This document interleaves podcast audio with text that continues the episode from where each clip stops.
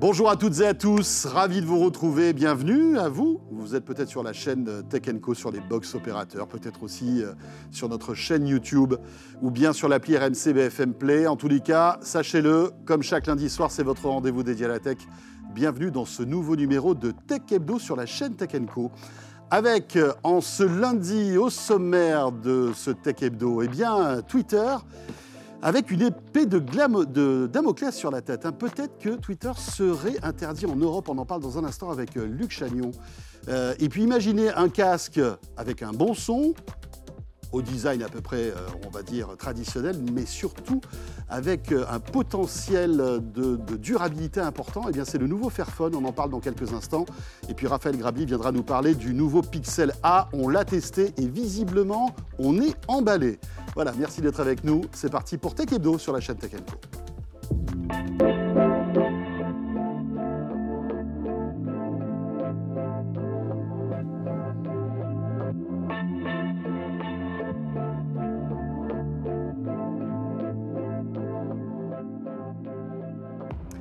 Un grand merci d'être avec nous. Comme euh, vous le savez, chaque lundi, c'est euh, Tech Hebdo.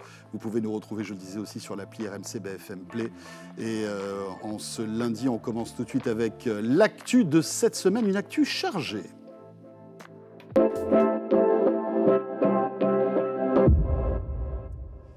Et pour faire un point justement sur toute l'actu de ce début de semaine, c'est avec Luc Chagnon. Bonjour Luc. Bonjour François. Journaliste à la rédaction de Tech Co. Merci d'être là Luc. Alors, pas mal de choses à évoquer. Hein. On va parler dans un instant de OpenAI, mais aussi de Neuralink. Mais pour débuter, Twitter qui fait l'actualité depuis le début du week-end. Euh, et alors voilà, il y a pas mal de menaces, euh, à la fois de Thierry Breton, mais aussi de notre ministre euh, du numérique, bah, comme quoi Twitter pourrait, d'ici la fin de l'été, peut-être être interdit. Est-ce que c'est sérieux tout ça? Ben, c'est effectivement c'est euh, un nouveau coup d'éclat d'Elon Musk, on va dire, euh, voilà, de nos propriétaires de Twitter, euh, qui s'est retiré la, semaine dernière du code de bonne pratique de l'Union européenne en matière de désinformation. Donc c'était un texte qui avait été signé en 2018 entre pas mal de plateformes, donc Facebook, Meta, les plus grosses plateformes, TikTok aussi, mais aussi des, entreprises dans le domaine de la publicité et des fact-checkers, dont l'objectif était euh, d'éviter que les ces, grosses plateformes participent à répandre de la, des fake news, de la désinformation sur Internet, et donc euh, que les plateformes qui répandent ce genre de désinformation euh, soient, voient leurs recettes publicitaires, on va dire, réduites voilà, pour désinciter les plateformes à répandre ce genre de, fausses informations. Et Twitter s'est justement retiré de ça. Donc c'est effectivement de, ce point-là que part en fait toute la, toutes les, polémiques, voilà, les, récentes déclarations en matière d'interdiction, de, de, potentielle interdiction de Twitter dans l'Union européenne. Mais alors pourquoi, alors première question Luc, pourquoi Twitter se retire en fait de ce code en quelque sorte? Bah, Il n'y a pas eu de déclaration officielle de, Twitter en la matière, c'est Thierry Breton, le commissaire européen au marché intérieur, qui l'a annoncé euh, sur Twitter, donc voilà, il n'y a pas eu de, oui, de, communication de la part de Twitter. formelle de la part de Twitter sur le sujet. Alors qu'Elon Musk communique sur tout et n'importe quoi, il n'a rien dit là-dessus. Effectivement, là pour une fois, il rien dit, mais en fait, ça, on, peut, on peut comprendre que ça, ça s'insère dans la logique d'Elon Musk, plus général en matière de désinformation, de, de gestion des plateformes, parce qu'il il répète euh, à l'envie qu'il veut faire de Twitter une plateforme de liberté en matière d'information. Euh, il a complètement changé la, la, la, fonction des badges de vérification sur Twitter, euh, voilà, qui a fait que maintenant ils peuvent être utilisés par n'importe qui, y compris pour amplifier la diffusion des informations. Donc on voit que ce n'est pas le souci principal d'Elon Musk en la matière.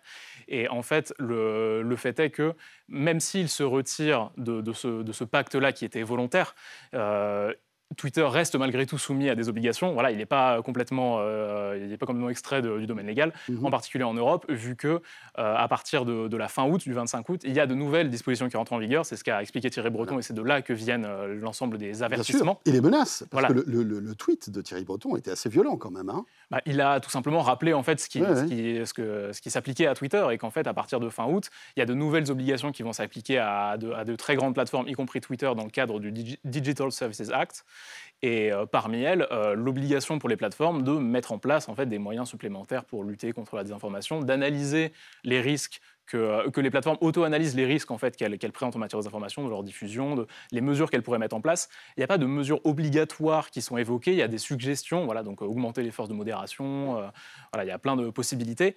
Et, mais si jamais l'Europe juge que les plateformes ne, font pas assez en la matière, elles, hmm. peuvent, voilà, elles peuvent imposer des amendes à ces plateformes et éventuellement, ça peut aller jusqu'à jusqu'à l'interdiction tout pure et simple dans le, dans le marché commun. C'est ce que rappelait justement Jean-Noël Barrot, le ministre du Numérique, ce matin. Et alors, je vous lis le, tweet de Thierry Breton parce que moi, je l'ai trouvé assez, assez costaud quand même, puisqu'il nous dit Twitter quitte donc le code de conduite volontaire de l'UE contre la désinformation, mais les obligations demeurent. Vous pouvez courir, mais vous ne pouvez pas vous cacher. Ça fait film d'horreur presque. C'est ça, c'est ça. Et au-delà des engagements volontaires, la lutte contre la désinformation sera une obligation légale sous DSA. Donc c'est ce que tu expliquais à l'instant, dès le 25 août. Nos équipes seront prêtes pour l'exécution.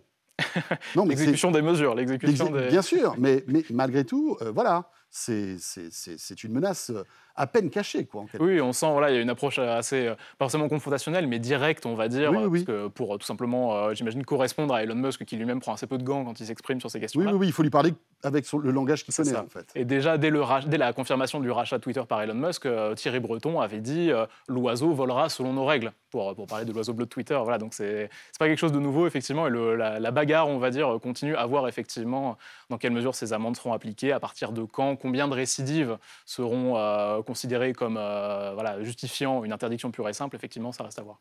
Bon, on verra bien ce qui se passera. C'est le 27 août, hein, je crois. Hein. 25 euh, ou 25 Ou le 25, 25 dans ces eaux-là. voilà. écoutez, ça va être la rentrée aussi pour Twitter. une rentrée qui risque d'être un petit peu mouvementée, mais peut-être que d'ici là, Elon Musk Tout sera résolu. se pliera aux exigences de l'Union européenne, ce qui serait quand même euh, une bonne solution, et, pour nous tous d'ailleurs, hein, parce que si demain on ne peut plus utiliser Twitter, ça serait quand même un peu embêtant. Euh, dans l'actu, on reste quand même aussi dans cette régulation européenne qui est très puissante, on le voit, hein, et après Twitter, c'est OpenAI, vous le savez, OpenAI qui est le, on va, on va dire le, créateur de voilà la boîte qui, a créé ChatGPT, euh, donc dirigé par Sam Altman, qui a fait la tournée, une tournée européenne la semaine dernière et qui, eh bien voilà, sent qu'il y a une pression européenne quand même, hein, très forte là aussi, concernant ChatGPT. C'est ça, oui. Il était en, il était en tournée. Alors, il, a fait les Amériques il y a deux semaines, et là, la semaine dernière, il était en Europe euh, pour euh, alors, tout un tas de conférences, de présentations, d'entretiens aussi avec euh, les différents dirigeants européens, que ce soit en Pologne, en Espagne ou en France avec Emmanuel Macron. Et lors de son étape à Londres, c'était le 24 mai, il me semble, il, il s'est exprimé, il, a, il, était interrogé notamment sur la régulation à venir en matière d'intelligence artificielle, parce que voilà, ça attire beaucoup l'attention, ces nouvelles applications, y compris euh, chez les régulateurs. Et Sam Altman a, euh, plus ou moins laissé entendre, même explicitement dit, en fait, que, euh, que OpenAI pourrait retirer ses services d'Europe si jamais, si jamais il n'arrivait pas à appliquer les, les, réglementations européennes. Hmm. Les réglementations européennes en la matière. Donc il s'est justifié en disant que voilà, il y a des limites techniquement à ce qui est possible, bon ça on peut l'entendre, mais il n'a pas dit clairement qu'est-ce qui pouvait être, qu'est-ce qui était du domaine du faisable et qu'est-ce qui n'était pas quoi. Oui, donc Première euh, réaction, on va dire un peu épidermique, euh, bah voilà, si euh, on ne peut pas faire ce qu'on veut, bah on retirera ChatGPT. Effectivement, dit clairement. Et puis après, il met un peu d'eau dans son vin en disant c'est pas ce qu'on veut, etc., etc. C'est pas nouveau. Hein. Souvent, on a comme ça des menaces de la part des géants américains qui se sentent un petit peu on va dire, malmenés par la, la, régulation. Alors ça peut être en Europe, mais on se souvient aussi en Australie, on avait eu une histoire à peu près similaire avec Google. Euh, Google qui avait menacé de quitter l'Australie si euh, il ne pouvait pas, enfin je sais plus quoi. Il y avait, C'était une question de rémunération, je de crois, des sites d'information euh, pour les faire figurer dans Google News. Il devait, il devait financer en partie les sites et Google n'était pas d'accord. Voilà. Et puis finalement, tout le monde s'est mis d'accord et Google évidemment n'a pas été interdit en Australie. Dans l'actualité aussi, on se rapproche vraiment des films de science-fiction. Avec euh, Neuralink, on revient donc à, Elon Musk, puisque vous le savez, euh, Neuralink appartient à Elon Musk. Euh, c'est une société qui réfléchit à, installer des implants dans le cerveau, alors aujourd'hui dans des animaux, mais demain sur des humains, pour en fait régler certains problèmes de santé, des paralysies, des choses comme ça, etc. etc. Et ces derniers jours, il s'est passé quelque chose de très important effectivement nouvelle avancée, on va dire, dans le petite éclaircie aussi dans le domaine des entreprises possédées par Elon Musk pour compenser Twitter, on va dire. Euh, effectivement, Neuralink a été euh, donc l'entreprise Neuralink, a dit qu'elle avait été autorisée par la FDA, donc c'est l'agence des médicaments euh, américains, l'agence sanitaire américaine, pour commencer à faire des tests de ces implants cérébraux sur des humains. Parce que jusqu'ici, voilà, comme tu l'as dit, c'était des, euh, essentiellement sur des animaux, donc des, singes, des cochons, des choses comme ça. Et là, ce serait une nouvelle étape justement pour euh, tester le dispositif et arriver à arriver à régler euh, les, différents, euh, les différents problèmes euh, qu'Elon Musk prétend pouvoir régler avec cette technologie. Parce qu'il y a beaucoup de, alors pas forcément de promesses, mais en tout cas, Elon Musk laisse entendre qu'à terme, ça permettra de régler beaucoup de choses, que ce soit des, troubles, des maladies cognitives comme Alzheimer ou Parkinson, mais aussi des troubles plus généraux comme l'obésité, l'autisme, voilà, des choses extrêmement larges pour l'instant, les, équipes techniques, on va dire, de Neuralink se contentent de dire que ça va permettre de communiquer avec euh, des machines, notamment pour, euh, pour euh, des, personnes paralysées qui ne pourraient pas taper sur un clavier. C'est-à-dire que simplement, en se concentrant sur, sur, par exemple, un clavier ou sur un écran, ils pourraient écrire peut-être et échanger avec la machine, simplement parce que voilà, ce capteur qui fait la, la taille d'une pièce de 1 euro, je crois, serait inséré dans le cerveau. Alors, voilà, ça fait un peu peur comme ça, mais euh, effectivement, ça ne fait pas peur à Elon Musk et à ses équipes. D'autant plus que, enfin, pour le moment, voilà, le, recrutement n'est pas encore ouvert. C'est un recrutement volontaire, bien sûr, et il n'est pas encore ouvert. Mais euh, voilà, donc il y a beaucoup de, Reste à voir effectivement comment tous ces problèmes seront résolus, parce que pour l'instant, il n'y a pas vraiment d'explication sur la manière dont ce dispositif pourra régler tout ça. Et euh, on rappelle aussi que euh, à voir effectivement comment le recrutement volontaire va se passer, puisque euh, Neuralink fait aussi l'objet de, deux enquêtes, notamment pour maltraitance animale, pour les, différents animaux sur lesquels le dispositif a été testé, qui, voilà, qui enfin, un certain nombre sont, sont, sont, morts. voilà. Et il y a aussi une enquête en matière de de traitement des déchets potentiellement euh, contaminés, puisque euh, ces implants, il faut bien en faire quelque chose une fois voilà, retirés des animaux. Et euh, ils ont été déplacés apparemment pas en mmh. conformité aux normes, notamment en matière des maladies qui auraient pu se trouver dessus. Donc, donc effectivement, à voir ce que, ce que Neuralink pourra faire. Voilà, encore un coup d'éclat signé Elon Musk. Merci beaucoup Luc pour toute cette actualité. Luc Chagnon de la rédaction de Tech Donc, euh, alors j'imagine que tu écoutes beaucoup de musique euh, forcément, hein, peut-être dans les transports ou sur un vélo. Est-ce que tu as testé le nouveau casque de Fairphone, Luc? Alors non, j'ai pas eu l'occasion. Eh bien, on va en parler dans un instant avec mon invité. Agnès Crépé, qui est responsable longévité logicielle et informatique pour Fairphone, nous rejoint en visio.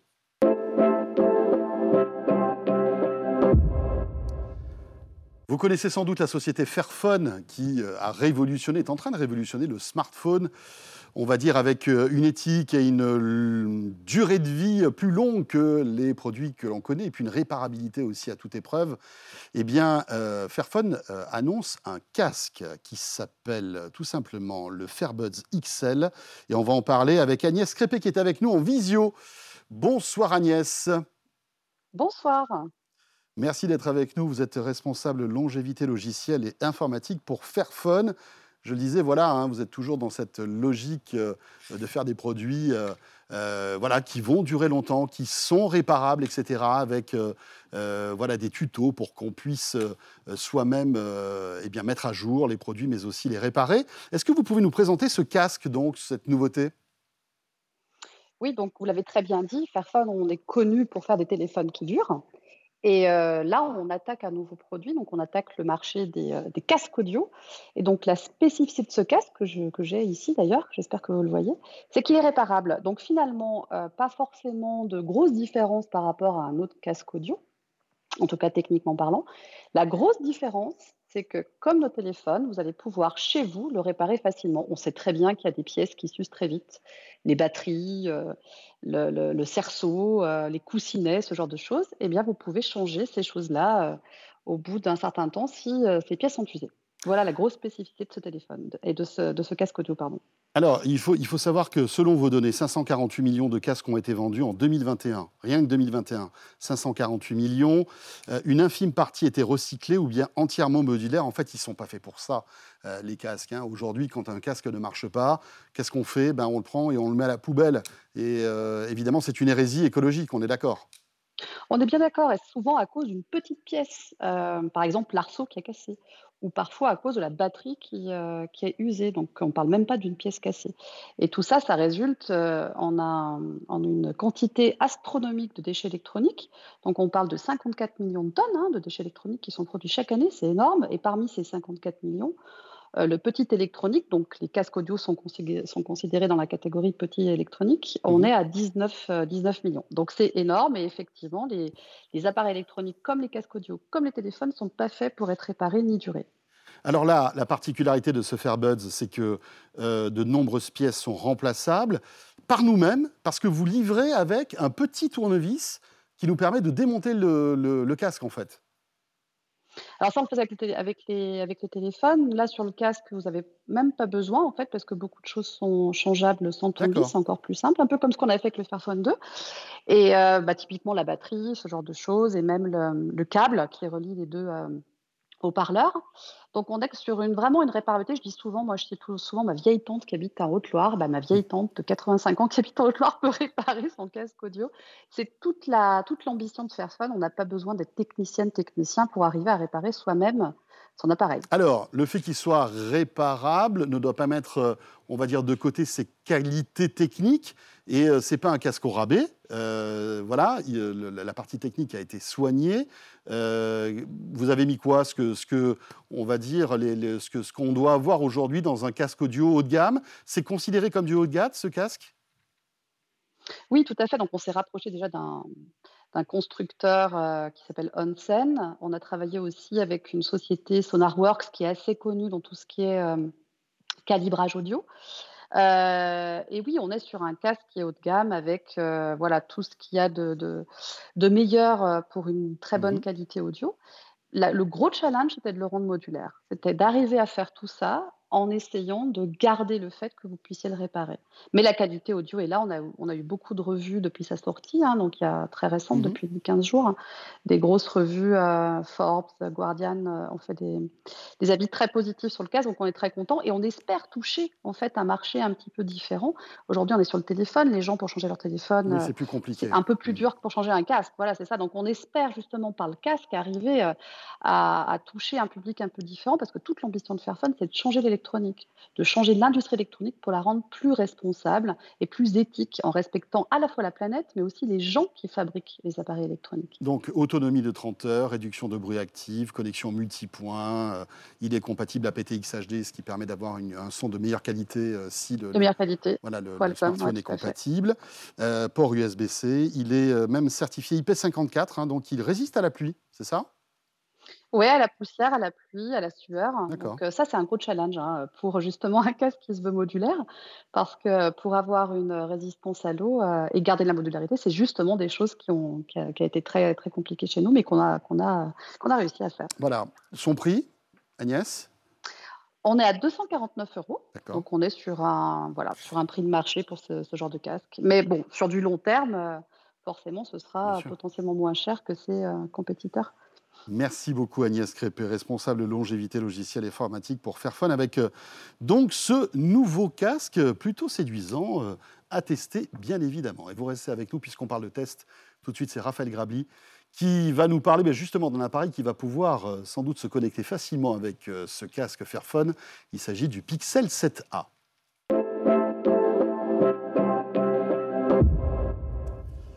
Et le produit de la semaine dans Tech Hebdo, c'est le nouveau Pixel 7a, le meilleur de la, technologie à un prix euh, très intéressant. C'est toujours alléchant et euh, ça tombe bien puisque Raphaël Grabli de la rédaction de Tech Co l'a testé, ce Pixel 7a. Salut Raphaël. Salut François. Ravi de te retrouver dans Tech Hebdo. Euh, alors voilà, je le disais, c'est vrai que sur le papier, séduisant, mmh. Pixel fait toujours, et on le sait, toi et moi, depuis de nombreuses années, d'excellents téléphones avec un module photo travaillé, etc., avec les algorithmes de, Google. Ce Pixel 7a qui vient de sortir, alors, est-ce que c'est une bonne surprise? Bah, c'est euh, alors c'est pas tellement une surprise finalement, mais en tout cas c'est un super euh, smartphone, c'est vrai. Euh, déjà, on adore les pixels depuis depuis le début, enfin depuis le, 3, hein, si je dis pas de bêtises, qui est arrivé en France en, premier. Et, puis après les gammes A qui sortent en général durant l'été qui sont des gammes euh, à, euh, qui ont démarré autour des 400 euros. Euh, mais qui gardent en fait la partie logicielle de Google, c'est-à-dire les algorithmes absolument phénoménaux mhm. en photo. Et donc oui, le Pixel 7a, c'est un très très bon cru. Alors en photo, en fait, pour être très sincère. D'ailleurs, ce, qui est assez intéressant, c'est qu'il change même les capteurs. Les Pixel 7 et les 7 Pro on avait, si je ne dis pas de bêtises, du 50 mégapixels. Là, on a carrément l'année dernière, à la fin de l'année dernière. Exactement. En fait, les, gammes principales entre guillemets, ça sort maintenant. Bah, oui, juste après, juste après Apple. Hmm. Et puis ensuite, on a, on a les, les, cette A, enfin la, la, gamme A qui arrive euh, avant l'été. Et donc là, on a carrément un, capteur principal 64 mégapixels. Alors, on donne le nombre de mégapixels, on sait très bien, toi et moi, que le nombre de mégapixels, ça veut rien dire. Mais c'est pas ça qui fait forcément la, Ah, qualité des Sauf si vraiment tu veux imprimer tes photos, les agrandir, pourquoi pas. Euh, quand c'est pour les regarder sur un smartphone et les mettre sur Insta, ça ne sert pas à grand-chose. Et d'ailleurs, c'est que les pixels avec 12 mégapixels euh, étaient euh, les meilleurs smartphones en photo face à des smartphones avec du, je sais pas combien, euh, 64, voire parfois, je crois, 128 mégapixels. Donc, donc- mais bon, ils sont quand même passés à 64 mégapixels, avec une techno qui permet aussi d'ailleurs de combiner les pixels entre eux. Mhm. Et non, le résultat, il est à l'auteur. En fait, en fait euh, que ce soit euh, avec le capteur grand angle classique, donc avec l'autre capteur qui est un ultra grand angle ou avec le capteur principal, la photo est juste parfaite et elle est juste au niveau des meilleurs smartphones en photo. On rappelle quand même, ce Pixel 7a, il est à 509 euros. Ouais. C'est un peu plus C'est un cher. peu plus cher que les précédentes versions Et des Pixel. exactement, Ah, hein. on- 50 euros de plus en gros que le Hmm. 6A qui a été sorti le Mais on peut dire que 2022. bon, l'inflation étant passée par là, peut-être aussi une surenchère des. Oui, oui, oui, oui. Des Bon, alors c'est- une fâcheuse tendance euh, chez, chez tout le monde, hein, d'ailleurs pas que chez Google, hein, chez Apple aussi a beaucoup augmenté ses prix. Donc c'est vrai que maintenant c'est 500 euros. Euh, mais si je fais un récap, en gros, bon, le design, il est très, il est assez élégant. Euh, alors à l'arrière c'est du plastique, mais ça imite quand même plutôt bien le métal. On a les traces de dos aussi au passage. Mais c'est là où ils économisent un petit peu d'argent. Oui, c'est sur les, sur les- pas trop sur les finitions, Non, c'est sur les, finitions. matériaux. Exactement. Si ce n'est quand même qu'on a ce fameux, cette fameuse bande qui est vraiment métallique à l'arrière, donc c'est- assez joli. Et on le voit d'ailleurs à l'image, ce qui différencie aussi, et c'est là où, où- où ça permet d'économiser de l'argent, c'est les bandes noires autour de l'écran. Ah oui. Euh, l'écran n'est pas aussi resserré, enfin, je veux dire, c'est Oui. pas, aussi optimisé. Oui, parce que c'est ce qui coûte cher en fait. hein. Avoir des bordures très très fines, ça coûte beaucoup plus cher et c'est réservé en général aux smartphones très haut de gamme. Exactement. Et donc là, ça permet d'avoir probablement des matériaux Oui. un peu moins chers. Je trouve que c'est euh, assez acceptable compte, compte tenu du prix. Euh, en plus, le processeur, il faut le dire, c'est comme le même que celui des Pixel 7 et 7 Pro, c'est la puce G2 de Google. Mhm. Alors, dans les performances, c'est un tout petit peu euh, moins bien, c'est peut-être un petit peu bridé. Non, le, le- le- le vrai point négatif de ce Pixel, mais comme un peu tous les Pixels, c'est l'autonomie qui est quand même pas incroyable. Voilà. L'autonomie est assez limitée. Donc, si vraiment vous allez vous balader toute la journée avec un smartphone, euh, soit vous prenez une batterie euh, portable, euh, soit bon, ça va être plus compliqué si vous êtes, si vous travaillez à, vo- à votre bureau tous les jours et que vous avez une vie assez classique. À ce moment-là, c'est pas c'est pas un gros problème, mais il faut quand même le dire. Mhm. Il se recharge pas très vite et l'autonomie, elle n'est pas phénoménale. Après, il est assez compact, hein, c'est un 6,1 pouces, écran OLED, donc voilà, tout ça, tout Oui, Full très bien, calibré. 90 Hz d'affichage. à peu près. 90 Hz, pas du 120 comme le 7 Pro, mais du 90 Ouais. comme le 7. Qui apporte de la fluidité. rappelons-le, Exactement, hein, 90 quand Hz, on sent la différence. Ouais. Pour moi, je trouve que c'est vraiment pas euh, anecdotique le 90 Hz. On sent une petite différence. Mais encore une fois, euh, pour 500 euros, moi je trouve qu'on a tout simplement un des smartphones les meilleurs en photo du marché. Euh, donc c'est quand même assez remarquable. Mmh. En plus, on a l'interface Google euh, qui est quand même assez épurée. Et puis en fait, ce qui est intéressant, c'est si on regarde le marché, euh, en face, il y a quoi bon, Il y a le Galaxy A54 de Samsung, qui est un très bon Oui, qui est un smartphone, bon téléphone. qui est un très bon téléphone mais enfin, qui euh, en autonomie n'est pas phénoménal Mmh. non plus, donc il va pas se rattraper là-dessus. Euh, et en photo, il est bien, mais le Pixel est quand même largement mieux. Donc c'est vrai que j'aurais tendance quand même à recommander. Oui, si on a un budget de 500 euros, pourquoi pas? Moi, bah, c'est même plus que pourquoi Oui, pas. pourquoi pas Très sincèrement, moi, je Pourquoi re- pas foncer? Euh, non, mais honnêtement, moi, c'est le. Bah, après, moi, je suis un immense fan des pixels parce Mhm. qu'ils n'ont jamais été décevants. L'autonomie, ce serait bien que ça progresse quand même enfin, ce serait bien. Euh, mais non, euh, c'est même pas pourquoi pas. Pour moi, c'est un, un Oui. gros. Oui, voilà, Voilà, c'est un incontournable un de ce milieu d'année pour, pour y 2023. aller, c'est clair. Raphaël, dernier point qui est très important aussi quand on parle de ces téléphones, c'est la longévité, Ouais. euh, de, on va dire, logiciel, etc. Et là encore, euh, Google, avec le, le Pixel, coche toutes les cases. C'est-à-dire qu'on se retrouve avec un téléphone Android qui va avoir sans doute l'une des plus grandes durées de vie Oui, de, l'univers Android, en fait. oui. Alors, euh, d'après mes souvenirs, c'était trois ans de mise à jour. Je me demande s'ils n'étaient pas passés à 4. Là, tu me poses une petite colle parce que j'ai un petit doute là-dessus, justement. Mais. Euh, disons, ouais, je, je te laisse regarder en, en- en temps réel, mais en général, par rapport à du Samsung, euh, Google, qui évidemment est derrière Android, ça permet d'avoir au moins un an de mise à jour en plus, peut-être même deux. Euh, il faudra vérifier. Euh, donc, on n'est pas loin, on va dire, de ce que peut proposer Apple, voire Fairphone d'ailleurs, hein, que, tu vas, que tu vas voir par la suite. Mhm. Euh, mais on va dire que c'est des bons élèves. Google, a priori, c'est un smartphone qu'on va pouvoir garder au moins trois ans. De toute façon, voilà, 3 ans, c'est déjà une durée euh, qui me semble acceptable pour un smartphone à 500 euros. Mais comme tu le dis, on aura des mises à jour. Et c'est surtout, moi, il y a un autre élément que je trouve important d'un point de vue logiciel, c'est le fait de pouvoir profiter d'Android assez rapidement. Jusqu'à Android 16. Android 16, d'accord. Donc c'est 3 ans. en gros. Et là, là donc, on parle d'Android, du soft, mais après, il y a toutes les mises à jour de sécurité qu'il aura. Alors là, les mises à jour de sécurité, c'est plus long. Mais donc Mm. là, il y a Android 14 qui va euh, arriver. Et donc, il devrait avoir des, des correctifs de sécurité mensuels jusqu'en mai 2028 au moins. Oui. Et on est en 2023. Donc, Oui, il y a donc on- 5 cinq ans ans. de En- mise à jour sécurité. de sécurité. De hein. sécurité. C'est pas la mise à jour d'Android. Non, non, non, c'est pas le. Et euh, Android, on est sur 3 ans. Euh, par exemple, Apple, c'est 6 ans. Ouais, et. Fairphone, si je dis pas de bêtises, c'est 4-5 ans. Donc, c'est pas mal. Mm, mm. Euh, allez, encore un petit effort. Euh, mais comme tu le dis, c'est évidemment très important. D'autant plus que avec un processeur comme ça, avec une qualité photo comme ça, avec des finitions Mm. comme ça, on peut s'imaginer que ça tienne la route quand même sur 3 ans. Donc, oui, tu as raison. Euh, 500 euros sur 3 ans. Pour peu qu'on aille choper une petite promo quelque part, franchement, ouais, non, vra- vraiment, c'est c'est un, un très bon cru. Euh, Sans compter qu'on on peut tester en plus des, des innovations Google en avant-première. Enfin, des... Oui, c'est ça. Et puis le fameux Android qui, va, qui a Bien été sûr. présenté, enfin la nouvelle version d'Android en général, on l'a directement et on n'a pas à attendre euh, que, alors même si honnêtement les nouveautés d'Android euh, 14, c'est- Oui, il n'y a, pas il y a pas terrible, de quoi y a pas terre. euh, mais enfin voilà, en tout cas on a les mises à jour en premier. Voilà, c'est le Pixel 7a qui euh, est bien à l'essuffrage de la rédaction de, Et le test évidemment de Co. à retrouver sur Co. Bien sûr, le test euh, à retrouver donc sur le site de Co. Tu as raison. Merci beaucoup, Raphaël. Merci François. Et ce Tech Bono est terminé. Et évidemment, on a été très heureux de passer euh, cette petite demi-heure en votre compagnie. On sera là, bien sûr, la semaine prochaine. Euh, D'ici là, n'hésitez pas à retrouver tous nos programmes, à la fois sur euh, les box, mais aussi sur la chaîne YouTube et sur l'appli RMC BFM Play. Portez-vous bien et à très vite.